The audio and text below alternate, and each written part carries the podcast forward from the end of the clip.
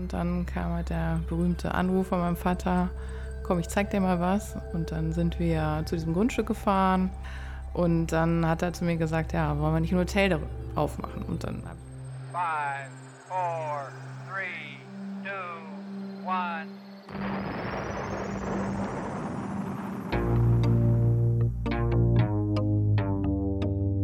Hier kommt was Neues von der Webkonditorei.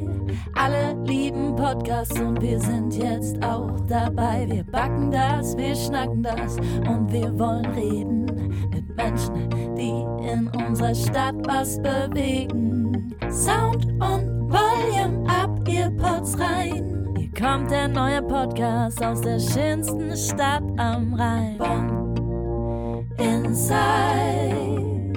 Bonn Inside Bonn Inside. Hallo, mein Name ist Christina Voigt. Ich leite das V-Hotel auf dem Venusberg und bin heute in der Webkonditorei mit meinem Vater. Ja, mein Name ist Harald Voigt und ich betreibe mit meiner Tochter zusammen das V-Hotel in Bonn und wollte mal kurz meine Lebensgeschichte jetzt erzählen. Also, ich bin gelernter Gastronom von der Kasselsruhe, die heute das Dorint Hotel ist. Ich habe Hotelfachschule gemacht und bin also Urgastronom, wie man so sagt. Und dann habe ich in Bonn einige Gaststätten betrieben, wie das Bönsch zum Beispiel, die Schnapsuhr und war eigentlich immer in der Gastronomie tätig. Und dann habe ich vor zehn Jahren circa gesagt, so, ich verkaufe alle meine Betriebe und hatte ein Grundstück gefunden und dort die Idee, ein Hotel zu konzipieren, also das V-Hotel. Und zu dieser Zeit studierte, nein, meine Tochter war fertig mit dem Studium, arbeitete in Düsseldorf im Kunstpalast habe ich sie angerufen und sagte, oh, Tine, ich habe ein Hotelgrundstück, hast du nicht, nicht Lust, Hotel zu machen? Ja, dann musste sie einmal drüber schlafen und am nächsten Tag rief sie zurück, Papa, wir machen das. Und das ist die Story, die Grundstory vom V-Hotel. Jetzt hast du auch nochmal deine, deine Geschichte bis dahin, aber du musst gleich auf jeden Fall nochmal ausführlicher was erzählen, aber ich frage dich das gleich. Okay. Ach so, ja, genau. Also ich habe äh, hab Kunstgeschichte in Bonn studiert und ähm, Germanistik, um, war eine Zeit lang im Ausland, habe in Spanien gelebt, in Australien und war in New York eine Zeit lang. Um, habe mein Studium dann hier in Bonn fertig gemacht und habe dann einen Job in Düsseldorf im Kunstpalast angenommen und habe da ähm, drei Jahre einen sehr tollen Job machen dürfen für eine ganz tolle Ausstellung. Und dann lief mein Vertrag auch aus und dann kam halt der berühmte Anruf von meinem Vater, komm, ich zeig dir mal was. Und dann sind wir zu diesem Grundstück gefahren, standen dann vor dieser Ruine, du hast das Bild ja da auf, dem, auf, dem, auf der Mappe gesehen. Und dann hat er zu mir gesagt, ja, wollen wir nicht ein Hotel aufmachen? Und dann habe ich ja natürlich erstmal ein bisschen komisch geguckt, weil es war tatsächlich nicht so, als hätten wir darüber irgendwie oft geredet oder gesagt, ähm, ja, wir machen das jetzt irgendwann nochmal. Klar weiß ich von der Geschichte vom Uropa und von der Oma und von dem Hotel. Ich kenne das als Kind halt auch noch, aber ähm, es war jetzt nie so im Plan, dass wir das irgendwann mal zusammen machen. Ja, und dann habe ich gedacht, na okay, könnte ich mir das vorstellen? Ist das was, ähm, womit ich irgendwie, ja, was Tolles ist? Und ähm, ja, und dann konnte ich mir das aber durchaus vorstellen. Ähm, in der Gastronomie habe ich halt auch viel gearbeitet, auch bei meinem Vater. Und da wusste ich aber, dass das halt nichts für mich ist. Ähm, ja, weil ich der Meinung auch bin, dass wenn man in die Gastro geht, dass man kochen muss. Und kochen, man muss Ahnung von Essen haben. Und da ich halt einfach, ich meine, er ist der gelernte Koch. Und ich habe halt damals mit Kochen noch nicht so viel am Hut gehabt. Und das hätte ich halt irgendwie nicht so gut gefunden, um mich dann in die Branche dann so einzufühlen. Und aber fürs Hotel konnte ich mich ja durchaus auch begeistern, weil man sich natürlich dann auch von der Gestaltung, vom Inhaltlichen, ob das jetzt die Kunst ist oder da kannst du dich ja halt auch nochmal ein bisschen anders verwirklichen in einer künstlerischen Form. Ja. Klar. Aber es ist ja auch so, dass es ein ziemlich krasser Zeitfresser ist oder auch ein Familienkiller. Also äh, ich meine, du als Tochter wirst das ja sicherlich dann auch miterlebt haben. Es äh, ist, nicht, ist ja. nicht einfach, oder? Nee, auf gar keinen Fall. Also es ist halt wirklich, also du musst das leben. Ne? Also ich habe da auch ähm, die ersten sieben Jahre lang gewohnt im Hotel, hatte die Wohnung und ähm, bin seit der Eröffnung eigentlich auch der Nachtdienst nach wie vor. Mhm. Ähm, ja, weil die Dienstleistung musst du halt bringen. Ne? Wenn jemand seinen Schlüssel verliert, wenn der Schlüssel nicht funktioniert, äh, wenn einer vor der Tür steht, was auch immer. Es kann so viele Möglichkeiten sein, warum jemand nicht in sein Zimmer kommt. Und der muss halt geholfen werden. Also so ist das halt. Und Nachtdienst zu bezahlen lohnt sich auch nicht, weil es ist halt einfach sonst nicht zu tun nachts. Ne? Also der könnte ja schlafen, also was ich ja eigentlich vorwiegend dann auch tue. Aber das gehört halt auch mit dazu. Ne? Also dieses Selbst und Ständig ähm, trifft es leider, also was heißt leider, aber also trifft es auf den Punkt. Und man, also wenn man das nicht leben würde, dann könnte man das, glaube ich, auch nicht aushalten, so, weil das würde einen ja unglücklich machen. Ne? So, wenn man vor Ort wohnt auch noch, das ist schon ja, ja, also, intensiv. Ja, das war sehr intensiv und das war auch super so, dass wir das die ersten sieben Jahre so gemacht haben, weil man muss natürlich auch so einen Betrieb erstmal ans Laufen bringen und ähm, du kannst dir halt vorstellen, wenn man so ein Hotel aufmacht oder so ein Gebäude eröffnet, da ist halt nichts am Anfang da, wo es irgendwie so richtig, also da ist irgendwo, da ist immer irgendwas. Also dann korrigiert man irgendwas und dann dreht man sich um, das ist das nächste. Und bis sich das ganze Gebäude halt mal so eingefahren hatte und auch das Team und es war ja alles neu, also vom, vom PC, vom System, es war ja nichts ins Bestehende zu gehen. Ne? Und das war halt schon tough zwischendrin. Ne? Aber man wird halt auch, glaube ich, sehr resolut. Also ich glaube, so schnell bringt einen irgendwie auch nichts mehr dann aus der Ruhe oder so. Und ähm, ich weiß noch, wie heute, als wir eröffnet haben, wir haben so eine Vorpremiere gemacht, auch mit so Bekannten, haben so eine kleine Party gemacht. Und, ähm, und dann haben wir die ersten Leute auf die Zimmer eingecheckt und dann kamen die ersten zurück und dann meinten die so, ja, ist super schön hier und so, aber ähm, haben Sie auch Kleiderbügel? Und wir so, oh nein, wir haben keine Kleiderbügel. Und wir hatten Kleiderbügel vergessen, also ganz klar. Und dann mussten wir halt irgendwie losschicken, Kleiderbügel. Und es war halt so irgendwie an dem Tag von der Eröffnung. Also die ersten hatten halt schon, wir konnten halt nicht weg. Und dann musst du halt irgendwo hin, du musst ja ein paar hundert Kleiderbügel kaufen, ist ja nicht mhm. nur so ein Paket oder so. Und dann, ja, es gibt halt nicht so viele Möglichkeiten, ne? Also Ikea, ne? Und äh, ich weiß nicht, wie heute, wir haben irgendwie Bekannte von uns angerufen ähm, und die sind halt schon Rentnerpaar und wohnen da so bei Trösdorf. Und ich so, ja, Renate Jürgen, ihr müsst mir einen Gefallen tun. Ich so, ja, was denn? Ja, ihr müsst mit Ikea fahren. Und dann meinte die schon so, ja, kein Problem. Und dann sind die halt zu Ikea und haben da hunderte Kleiderbügel mitgebracht. Und ähm, ja, weil die waren einfach nicht auf dem Schirm. Ne? Also du musst halt auch so an tausend Sachen denken. Ne? Und Klar. Ja, so hatten wir keine Kleiderbügel erstmal. Bevor wir uns weiter mit der Gegenwart befassen, mhm. musst du nochmal erzählen, ähm, ja, wieso dein Werdegang denn in Bonn war, ja? Ja, der Werdegang war so, äh, Hotelfachschule, also die war nicht in Bonn, die war in, in Bayern, im Tegernsee. Und von der Hotelfachschule habe ich in der Schweiz gearbeitet, im Mövenpick. Dann bin ich Mövenpick Deutschland gegangen, habe dort, war ich glaube ich Deutschlands jüngster Personalchef. Ich war 20 oder 21 oder sowas. Und dann hatte ich auch keine Lust mehr zu. Und dann bin ich in den elterlichen Betrieb nach Hause gegangen, auf die Kasselsruhe damals und habe dort Küchenleitung übernommen und das und das gemacht. Und dann kam damals ein Anruf von der Kurfürstenbrauerei, wir haben da so ein Kellerlokal frei und hättest du nicht Lust, da was zu machen als junger Mann? Ja, und das war die Schnapsuhr, das war so mein erster Tag des Selbstständigwerdens. Und dann haben wir mit, wir hatten, ich hatte gar kein Geld für, aber wir haben meine Platten genommen und äh, so wie das damals so war und haben Sperrmüll genommen, der damals noch sehr, sehr toll war. Also tolle Sofas und Sessel und jetzt haben wir, damit haben wir das Ding eingerichtet. Ja, und das, also das knallte vom ersten Tag an. Also es war also der Wahnsinn, was da, was da los war. Und es gibt eine berühmte Platte, die bei uns fast jeden Tag lebt. Das war Papa was a Rolling Stone von Temptation. Das war so die Kultplatte gewesen da. Und wir mussten nachher sogar Türen machen und, und zumachen und wir keine Leute mehr reinlassen konnten. So voll war das äh, gewesen. Und das habe ich so fünf, sechs Jahre gemacht.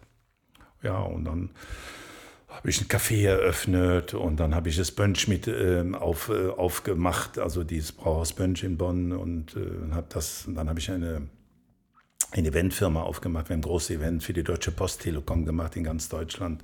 Wir hatten eine richtig große Eventfirma und haben richtig Event bis 3.000, 4.000 Leute gemacht in ganz Deutschland. Und äh, ja, das war eine tolle Zeit und eine sehr aufregende Zeit und auch sehr viel Arbeit.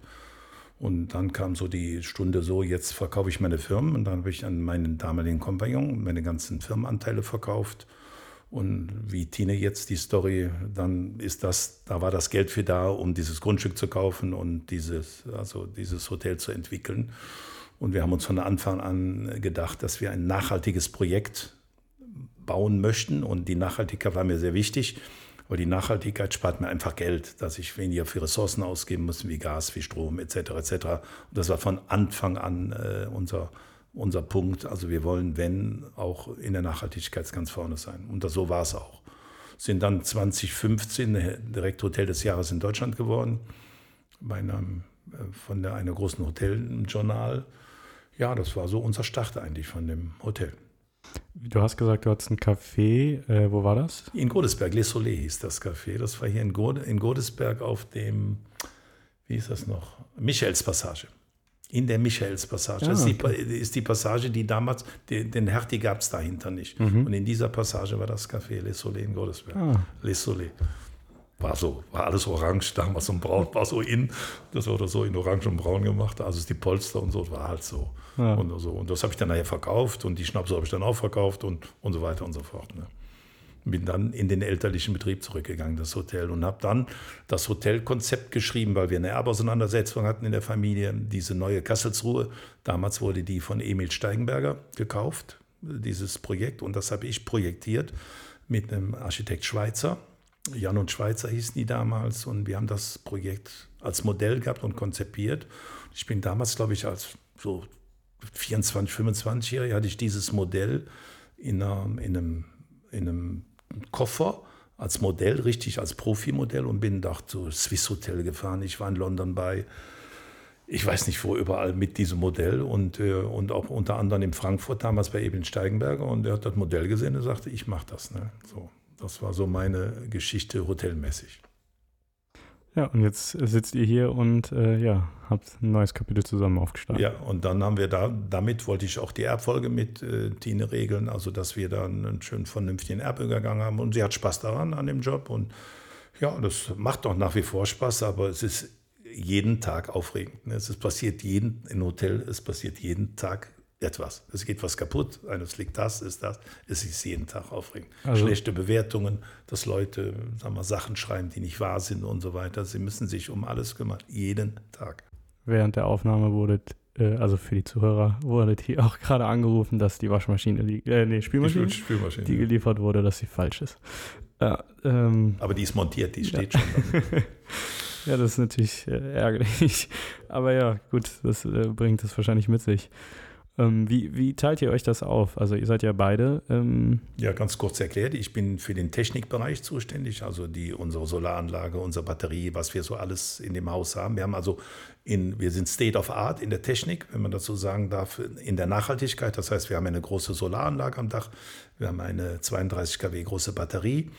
Wir haben ein Kraftwerk, also ein BAKW, und wir machen, sehr, wir machen eigenen Strom. Und wir stellen uns jetzt heute gerade der neuen Lösung, wenn, was machen wir, wenn wir kein Gas haben? Also das ist jetzt ab, ab gestern die neue und heute Morgen hatten wir einen großen Roundtable-Gespräch, wo wir jetzt festgelegt haben, dass wir zwei Wärmepumpen kaufen, so dass wir den Winter über ein warmes Haus haben.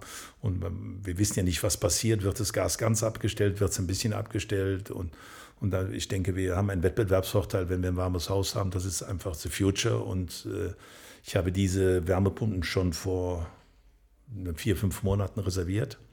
Und im Moment gibt es keine mehr. Ich könnte die, glaube ich, heute fürs Doppelte verkaufen oder so ähnlich, weil es keine mehr gibt. Der Markt ist leer. Und wer jetzt eine kaufen möchte, also in der Größe 18 kW, keine Chance. So, und das ist im Moment der erste Schritt. Und der zweite Schritt ist die Vergrößerung der Solaranlage, die Vergrößerung der Batterie, um dort Strom in Eigenproduktion zu haben, um das zu betreiben. Das ist the future. Also das Thema Nachhaltigkeit im ähm, Hotelalltag auch weiter zu verfolgen. Ähm, wir werden jetzt in Zukunft ein Projekt anstreben, wo, wo Reinigungsmittel mit Mikroben oder aus Mikroben bestehen ähm, und somit halt nicht so belastend für die Umwelt sind, wir mit der ganzen Chemiekeule nicht mehr sauber machen müssen. Ähm, ja, und man kann, glaube ich, an ganz vielen Punkten anpacken. Ähm, es ist ein Toilettenpapier, das aus Tetrapacks besteht oder die Handtücher. Ähm, wir bieten unseren Gästen eine Prämie-Reinigung an, dass wenn sie mehrere Au Tage bei uns Aufenthalt haben, keine Kurzreinigung bekommen, das Thema nicht sauber gemacht wird, die Bettwäsche nicht getauscht wird, die Handtücher nicht getauscht werden. Also so kann jeder auch in seinem kleinen Dunstkreis ähm, ein bisschen dazu beitragen, dass der Aufenthalt auch ein bisschen umweltfreundlicher ist. Ähm, man kann über die Homepage einen CO2-Ausgleich ähm, buchen, der sich aus der Entfernung errechnet, die man als Hausadresse angibt. Und dann unterstützt man ähm, damit Projekte. Und ähm, wir haben das gleiche auch für unseren Reinigungs-, also Wäsche, Betrieb, Wäschereibetrieb. Ähm, da zahlen wir auch einen Zuschuss, dass Projekte für einen CO2-Ausgleich bezahlt werden. Wir haben ähm, den Betrieb auf Graspapier umgestellt. Unsere Zimmerkarten sind aus Graspapier. Ja, also ich glaube. Eine ganze äh, Menge. Ja, ich glaube, man kann halt, ähm, ne, also wir haben auch zwei E-Tankstellen vor der Haustür. Also ich glaube, man kann das so e ewig weiterführen, weil man kommt immer an so kleine Punkte, wo man sagt, ach ja, das können wir noch machen. Und das ist eine gute Idee. Und ähm, Gibt es ja. denn irgendwas, wo ihr selber von euch sagt, das ärgert uns, das würden wir gerne irgendwie anders machen? Da sind wir nicht grün genug oder da sind wir nicht nachhaltig genug? Nee, also ärgern tun wir uns grundsätzlich nicht über Dinge, ähm, also oder wir ändern sie dann halt, ne? Also ich finde, ärgern kann man sich aufsparen für Sachen, die wichtig sind. Aber ähm, also ich glaube, wir haben schon relativ viel richtig gemacht. Ähm, ja, und wenn wir der Meinung sind, dass das nicht so war, dann versuchen wir das irgendwann zu korrigieren. Oder, äh, oder ich meine, im Endeffekt muss man ja auch damit ähm, leben, finde ich immer. Das ist ja nichts, ist ja perfekt. Und wir haben ja schon ein bestehendes Gebäude übernommen. Also das war ja auch nicht perfekt. Also sagen wir mal, wenn man jetzt auf Raumeinteilung ging oder so, das war ein ehemaliges Bürogebäude vom Bund. Das heißt, das war ein Betonskelettbau. Die ganze Statik hat sich über diese Säulen, die sich alle zwei, drei Meter durch dieses Gebäude ziehen, aufrechterhalten. Also die konnten wir auch nicht entfernen. Somit hat sich unsere Zimmergröße relativ schnell dem Ende erschöpft. Also das war die Größe des Büros, das es damals gab. Und das kleinste Zimmer hatte eine Grundfläche von 17 Quadratmeter. Und wir mussten ein geräumiges, schönes Zimmer auf 17 Quadratmeter mit Bad inkludieren. Und da, das war schon das Erste, wo man sagt, okay, ne, was ist perfekt? Also nichts im Endeffekt. Ne? Und du musst halt immer versuchen, das Beste aus dem zu machen, was da ist. Und ja, und ich glaube, wir können ganz gut damit leben, dass Dinge so sind, wie sie sind. Und wenn sie halt nicht passen, versuchen zu ändern. Wie ist das denn ähm, mit euren Gästen? Äh, wie, wie ist so euer Einzugsgebiet? Wie, wie muss man sich das vorstellen? Wie, wie, ich meine, ihr habt jetzt Preise gewonnen und so, ihr seid auf jeden Fall dann, denke ich mal, in aller Munde, beziehungsweise ihr habt auf jeden Fall ja, Aufsehen erregt, aber von wo kommen eure Gäste her überall? Also ich glaube, die Hauptkunden sind tatsächlich schon aus Deutschland, also ähm, und die angrenzenden Länder, also europäisch auf jeden Fall. Und ja, also es gibt auch schon mal Gäste, die irgendwie aus USA oder so kommen, aber es ist halt wenig, also muss man jetzt tatsächlich sagen. Dafür sind wir vielleicht auch nicht zentral genug an irgendeinem Knotenpunkt gelegen, an einem Flughafen oder oder. Ich glaube, dann ist es natürlich nochmal ein anderer Durchlauf. Aber ich meine, wir sind in Bonn, was wunderschön ist. aber ähm, ja, und dann liegen wir ja noch ein bisschen außerhalb. Ähm, wir haben trotzdem tolle Anbindung, aber wir sind halt nicht in der Stadt. Also ähm, genau. Aber ich, das ist ja auch das Coole. So. Genau, und ich, das war damals, als wir eröffnet haben, hat man das, glaube ich, noch so ein bisschen so als Manko gesehen, so nach dem Motto, so ja, warum eröffnen die da ein Hotel? Auf, also, ne, in der, warum, hm, so ist nicht so ein gutes Grundstück. Aber wir fanden das halt natürlich immer gut, weil es im Grünen war und wir mögen halt einfach auch den Wald und die Natur und dieses Zusammenspiel auch. Ähm, und jetzt quasi dann durch die Corona-Krise ist uns das natürlich auch dann wieder zugute gekommen. Ne? Also die Leute sind dann eher in ein Hotel außerhalb gegangen oder wo man halt viel frische Luft hat und so. Und wir haben uns auch nie mit diesen ähm, Luftfiltern auseinandergesetzt, weil wir brauchen das einfach nicht. Wir können immer das Fenster aufmachen. Ja, also ja, Ganz oldschool. ja, genau. Das funktioniert auch gut. Ja. Wie viele Zimmer habt ihr? Wir haben 45 Zimmer. Mhm. Ähm, davon gibt es halt drei Baumhäuser. Und, Die sind cool, die habe ich mir ja. angeguckt, ja. Genau. Und äh, ja, und dann haben wir noch Tagungsräume. Ähm, ja, und das ist so unser Bestand. Ist das für ein, also ich bin da völlig laienhaft, äh, ist das groß, ist das klein, wie ist das so im Wir Kontext? sind, wir sind so ein mittlerer Betrieb. Also ich glaube, groß wird man ab 100 Zimmer ungefähr. Also wir sind so genau ein Mittelschnitt. Also klein sind wir auch nicht mehr, aber es ist genau so ein, ja, so ein mittelgroßes Hotel. Bleibt es bei dem einen Hotel oder habt ihr irgendwie Ambitionen, äh, das Also Ganze? ganz ehrlich, es bleibt bei dem einen Hotel. Ich glaube, wenn man da auch so viel reinsteckt ähm, und da auch so was Spezielles draus macht, äh, wir sind auch immer der Meinung, dass es auch nur funktioniert, wenn man da ist. Mhm. Ne? Also, und es ist halt wirklich auch, ähm, es passiert einfach jeden Tag irgendwas und es ist wirklich immer, also wir können uns nicht beschweren, dass es irgendwie langweilig ist oder wird. Ähm, jeden Tag musst du mit das anderem irgendwie rechnen, kalkulieren, dass irgendwas passiert.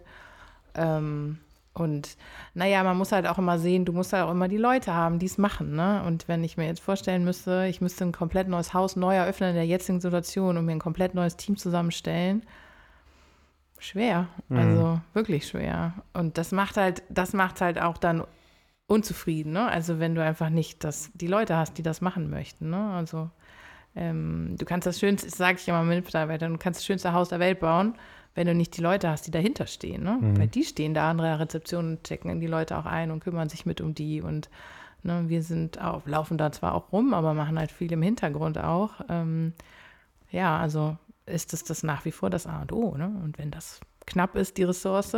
Und ich weiß halt nicht, ähm, es geht da ja auch immer oft um dieses, was ist das Hotel der Zukunft und so, ne?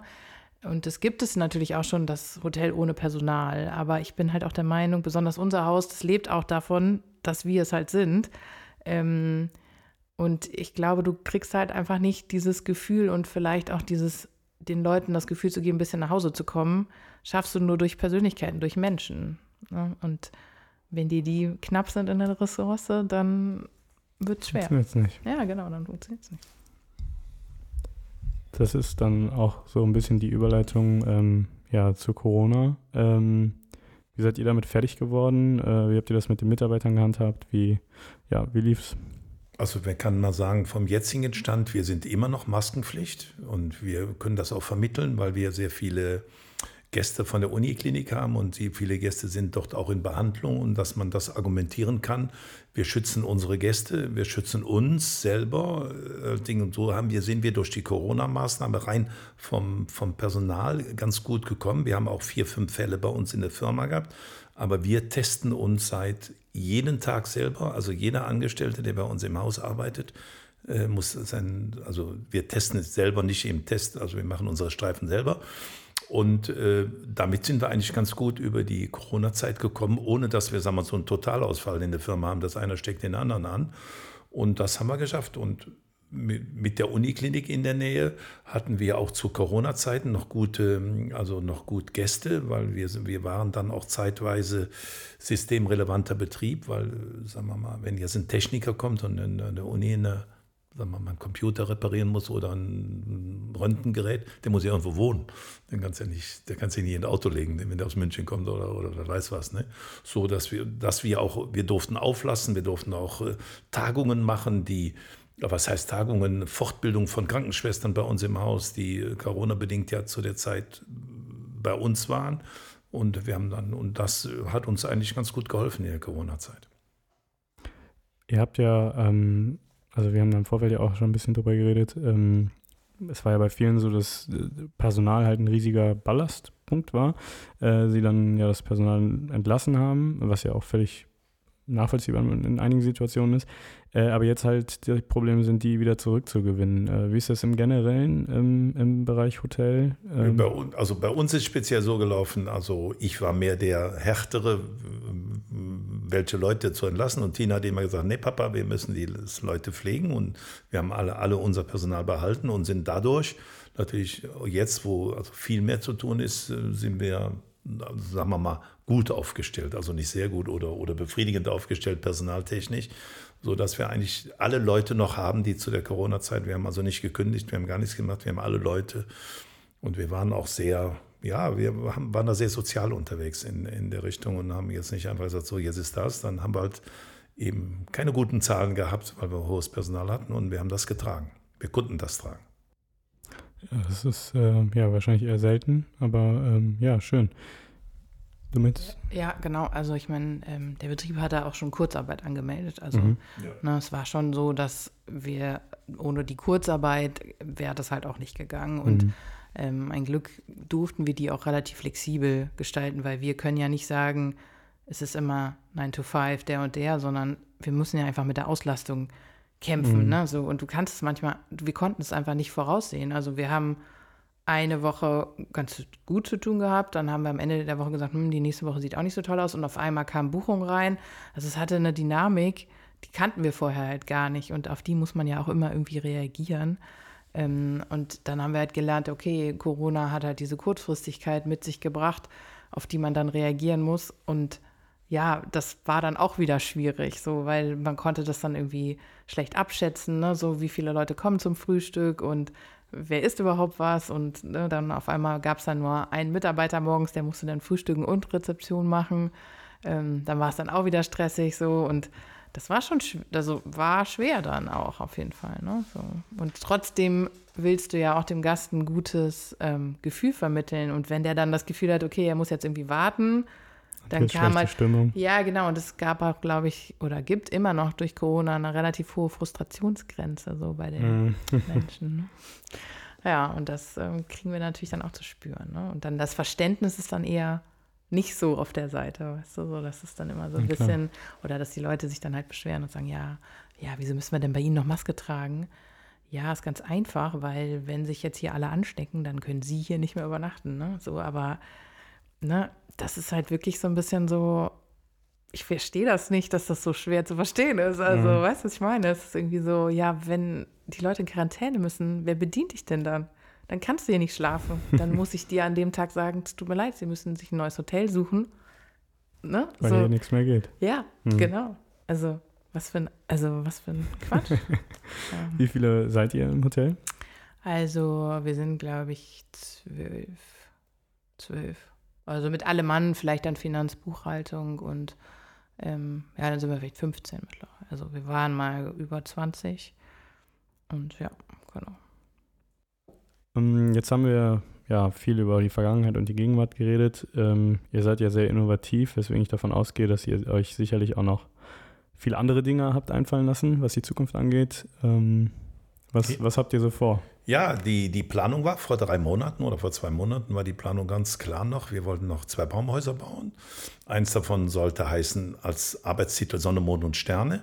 Das heißt, man hätte unter einem Glasdach gelegen in dem Baumhaus und wir hätten ein digitales Fernrohr gehabt auf dem ähm, Dingens, wo man dann im Zimmer über ein iPad, das man von uns gestellt kriegt, die Sterne hätte deuten können. Wir hätten uns das, wir hatten da, ich habe das schon nach einem Programm gesucht oder gefunden auch, jemand, der mir das einrichtet.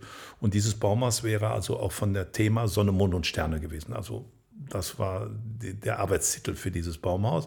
Auch wieder mit Zirbenholz innen ausgestattet etc., wie die anderen Baumhäuser auch. Und dann war noch als zweites, wollten wir eine Baumsauna bauen. Also eine ganz kleine Sauna mit maximal vier Personen, die man aber nur exklusiv mieten kann, also die nicht zugänglich für jeden. Man muss die stundenweise mieten, weil die ist so klein mit zwei Liegen, aber auch sehr hoch und ja, und dann, das war das, ist dann eine exklusive, äh, sag mal, Exklusivsauna gewesen. Das waren die Zukunftsprojekte, aber jetzt überrascht uns äh, ja leider der, der, der Energie, die. Energieprobleme, Gaseinkauf etc. etc. Und jetzt switchen wir halt um, stellen das zurück, äh, dieses, dieses Projekt und investieren jetzt unsere, unsere ganze Energie und unser Geld in in eben in Zukunftstechnik, Energietechnik, wo wir sparen können, also wie Wärmepumpen etc., wo wir und Vergrößerung der Solaranlage, wo ich eben schon angerissen habe, das sind jetzt unsere Zukunftsprojekte, die jetzt absolut vordergründig sind und nicht Erweiterung des Betriebes über, über und so eine Sauna hätte uns oder so hätte uns bestimmt gut gestanden, auch so vom Image, mal so den Freizeitwert erhöhen und, und so, die, das waren so die Grundideen eigentlich als nächstes Programm, aber das ist jetzt nicht mehr Future. Future ist Energie.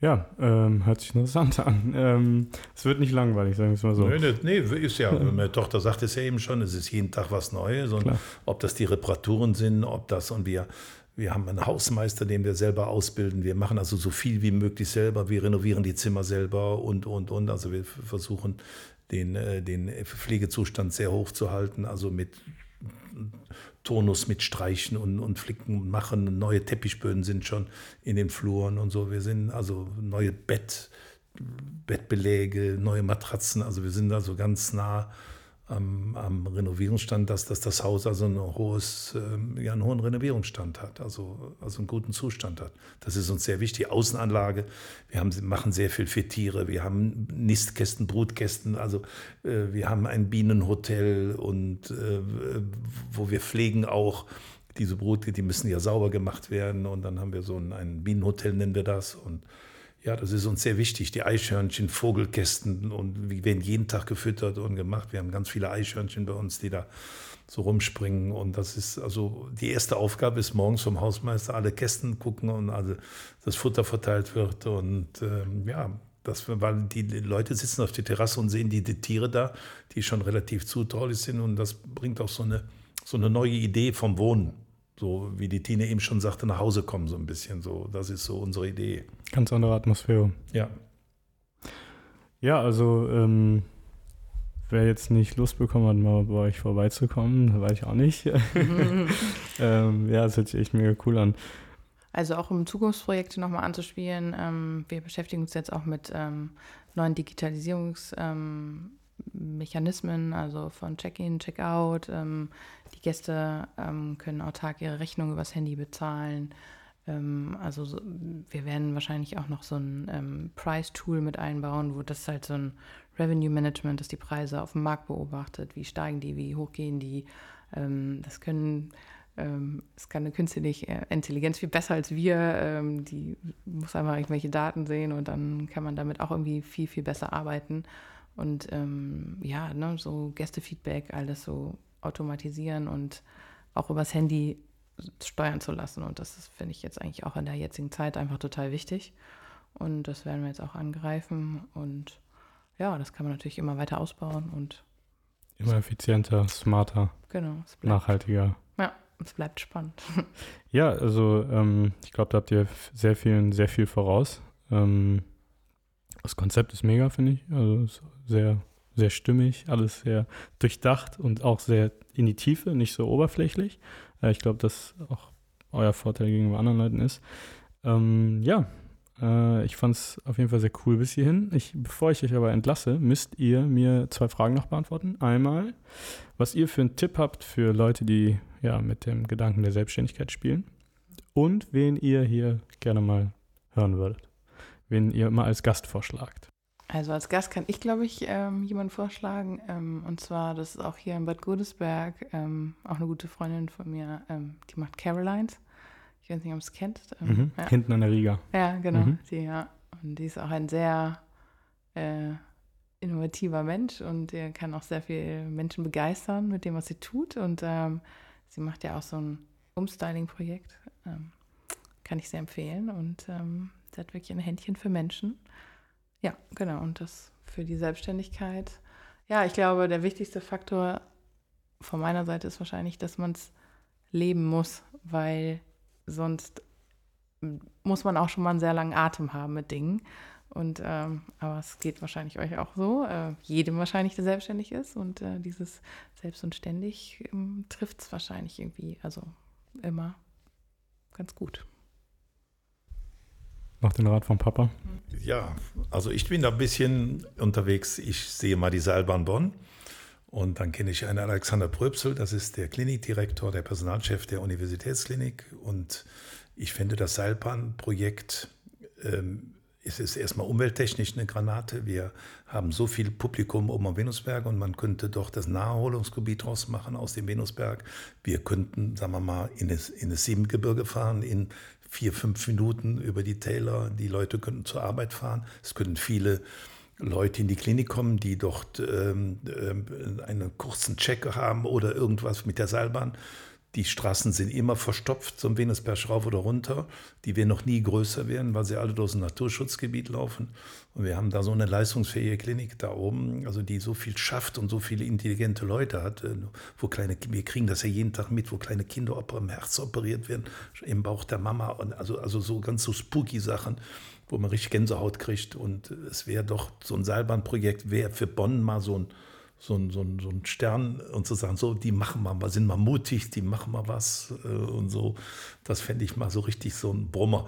Aber dann heißt es, ich, der fährt über mein Haus, das will ich nicht und so. Da kommt diese berühmte Kleinkrämerei dann raus. Und ja gut, wenn man betroffen ist, ist es auch sehr anders. Selbstständig werden, ganz einfach, mutig sein, und gut durchdenken die ganze Sache und am Anfang das Geld zusammenhalten. Ne?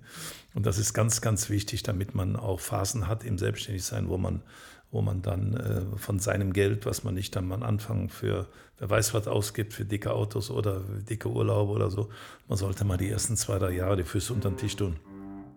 Und einfach sagen, ich tue mal ein bisschen Geld weg und dann kann ich und dann kann man ja immer noch überlegen, was man machen kann mit dem Geld. Und das würde ich als gut durchdacht und Geld an die Seite legen, Füße unter den Tisch. Das sind beides gute Tipps. Ja. ich danke euch für eure Zeit. Ähm, mir hat es sehr viel Spaß gemacht, ich hoffe euch auch. Und äh, ja, wir sind damit am Ende unserer Folge. Und wir wünschen euch, lieben Zuhörern, noch einen schönen Sonntagabend und hören uns beim nächsten Mal. Bis dahin. Vielen Dank.